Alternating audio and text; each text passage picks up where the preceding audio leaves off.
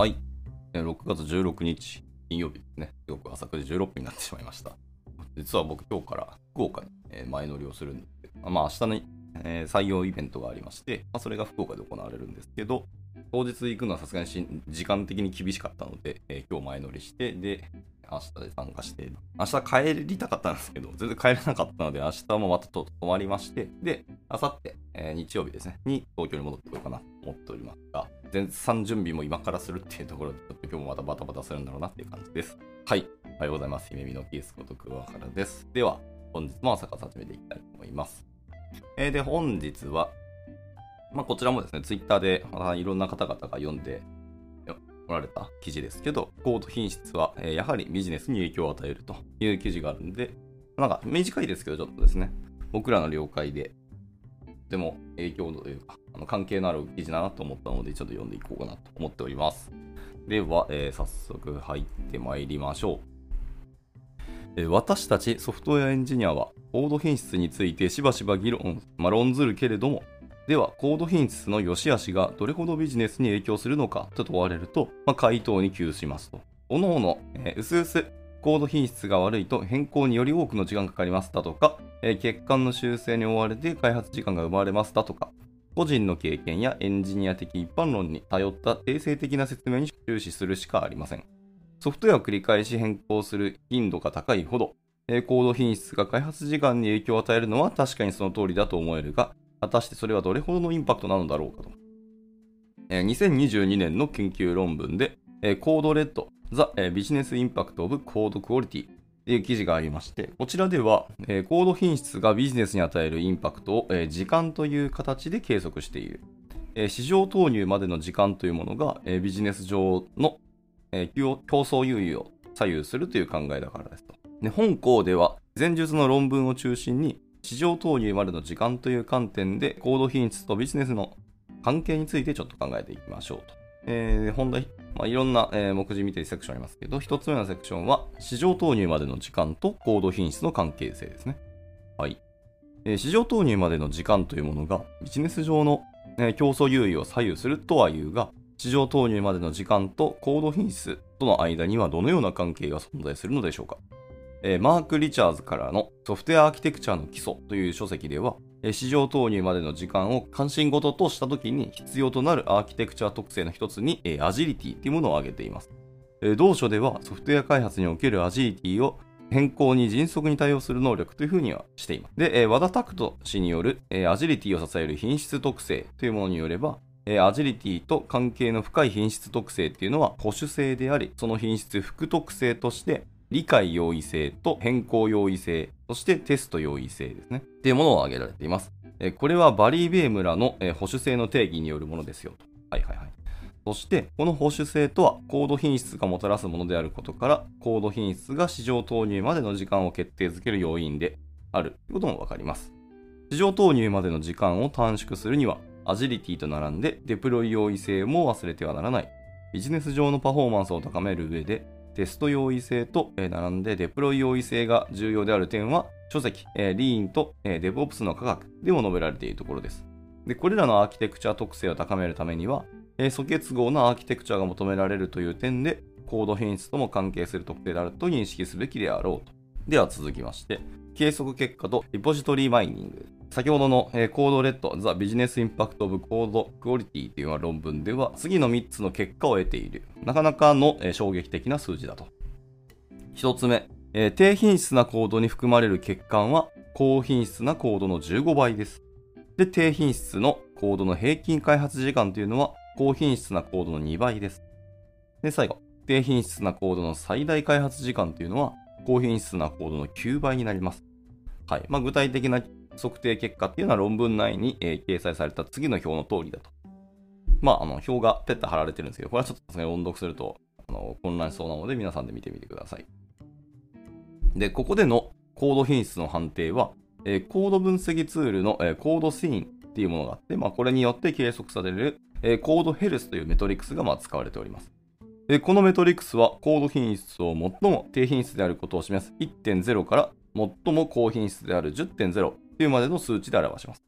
でこれをさらに10.0から8.0の間であればヘルシーとし、8.0から4.0をウォーニングとして、4.0から1.0をアラートというふうにして、コードベース内のそれぞれのファイルを3つのカテゴリーのいずれかに分類しております。上記の低品質なコードとは、アラートされたファイルであり、高品質なコードとはヘルシーとされたファイルを指します。で開発時間、まあ、 Time in Development の計測っていうのは、えー、 Jira と Git のログからま得ています。例えば、えー、コミットシャープ1が、えー、 Jira の課題 X と紐付けられていたら、そのコミットで変更されたファイル1の開発時間は、えー、課題のステータスが In Progress となってからコミットされるまでの経過時間となります。次のコミットシャープ2っていうものが同じく課題 X と紐付けられ、えー、ファイル2を変更していた場合は、ファイル2の開発時間は、えー、コミットシャープ1からコミットシャープ2までの経過時間となります。でさらに、課題 X に紐づくコミットシャープ3がファイル1とファイル2の両方を変更していたら、ファイル1はコミットシャープ1での計測時間に、えー、コミットシャープ2からコミットシャープ3までの経過時間が加えられますと。はいはいはいはい。で、ファイルにも同様にコミットシャープ2での計測時間にコミットシャープ2からコミットシャープ3までの経過時間っていうのも加えられます。で、また課題タイプがバグであるかどうかも見ております。このようなリポジトリマイニングの対象とされたコードベースの数は論文タイトルにもある通り39でありますと。はい。まあえー、と論文ですね。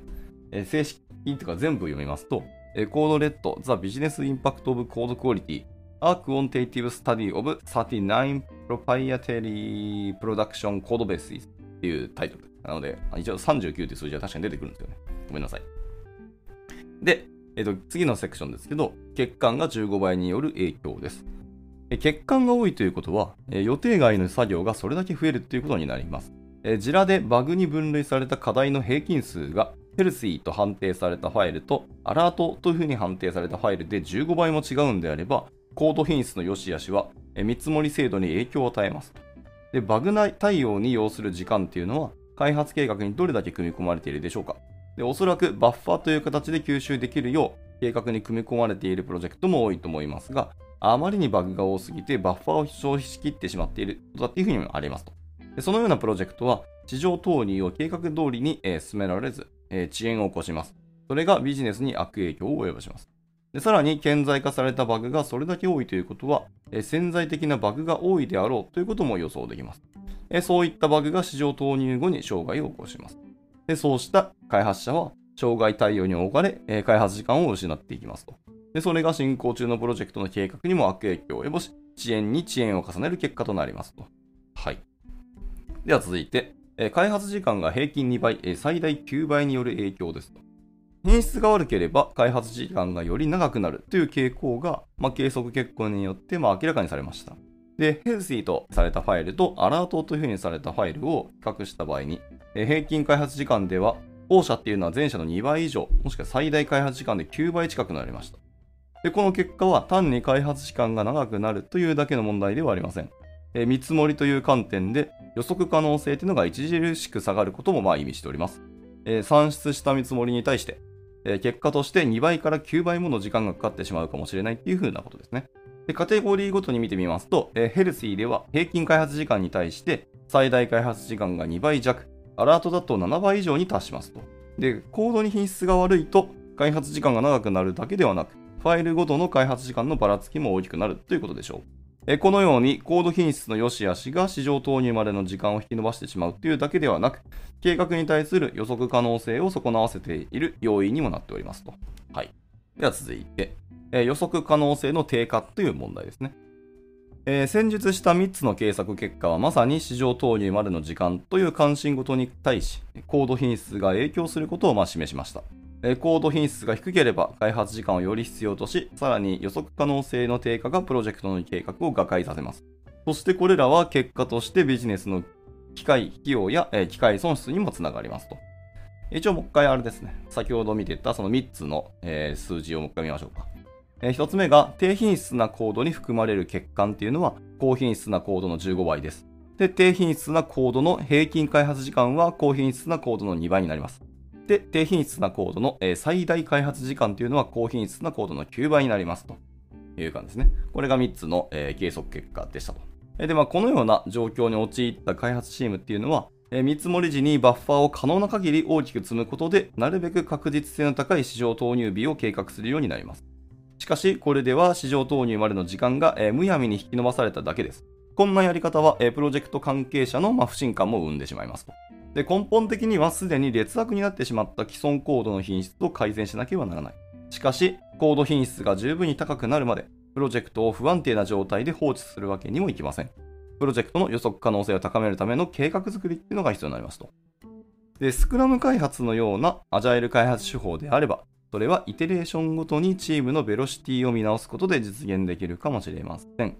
直近の数イテレーションでの見積もり予測を予実を比較することで1回のイテレーションでどれくらいの開発が進められるかっていうのを、えー、補正できます。これなら、えー、予測可能性を高められますと。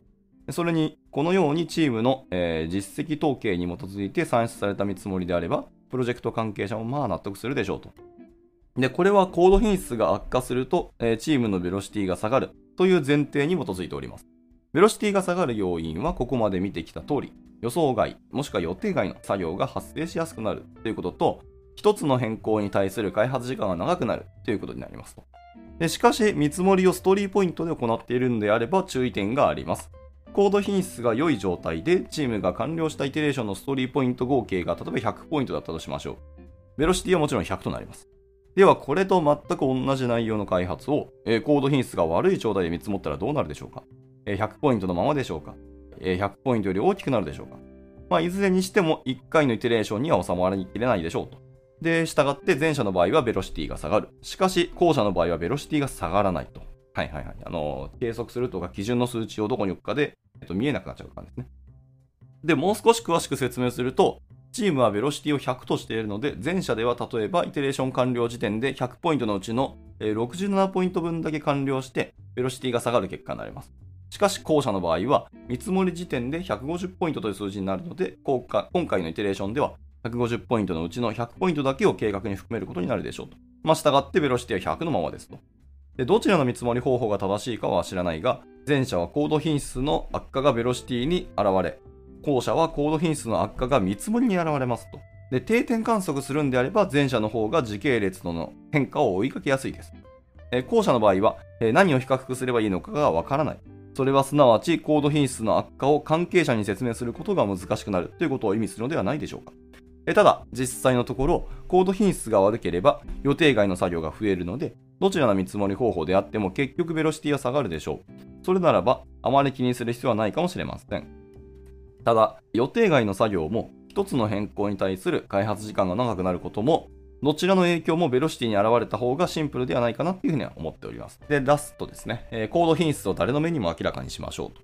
はい、えー、Google が言うようにソフトエンジニアリングっていうのはたった一度書いて終わりのプログラミングとは違います。ソフトウェアエンジニアリングとは時間で積分したプログラミングであるという言葉が示すように、え、何度も繰り返し変更されるソフトウェアを対象としております。そして少なくともその活動が人間の営みである間は保守性を高め維持し続けることだけがコードベースに変更を繰り返すことを持続可能にします。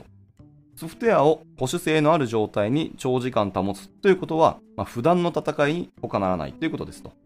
はい。で、また、えっと、ストライプ社のレポートによれば、え開発者の平均的な 1, 1週間の仕事時間、まあ、41.1時間らしいですね。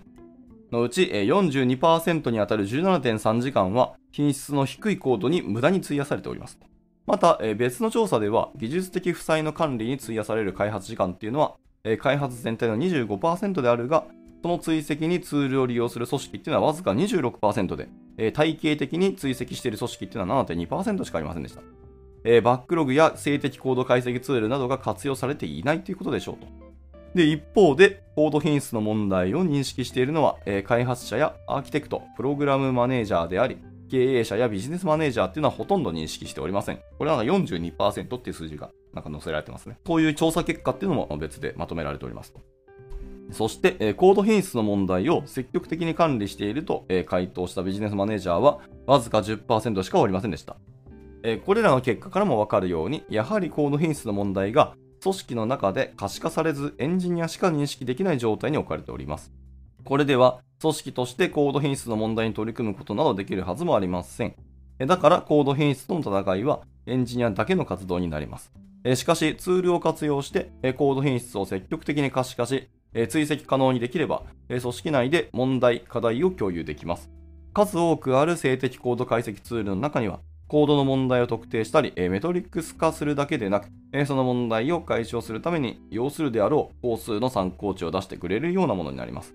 経験的に言って、それらの精度に期待し続けることはできないんですけど、で、考えてみれば、プロジェクトやプロダクトの定期報告には、売上やコストといったビジネスメトリックスや、アクティブユーザー数やダウンロード数といった、ユーザー行動に関するメトリックスが含まれていても、コード品質に含まれるような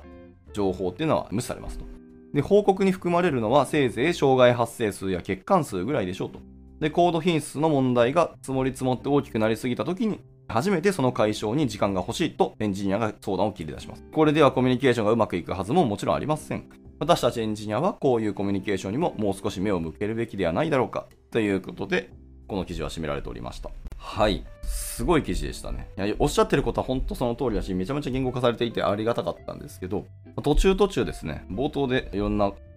背景だったりを語られたんですけど、とにかくいろんな書籍、え、論文とかの記事、あとはあのスライドとかを引用して、いろんな観点でコード品質とそのビジネスとの関係性とか、プロジェクトとの影響みたいなのを調査されて、こんだけ短いブログにスパッとこうまとめられているのは素晴らしいなと思いました。はい。なんか、頭が下がる思いですね。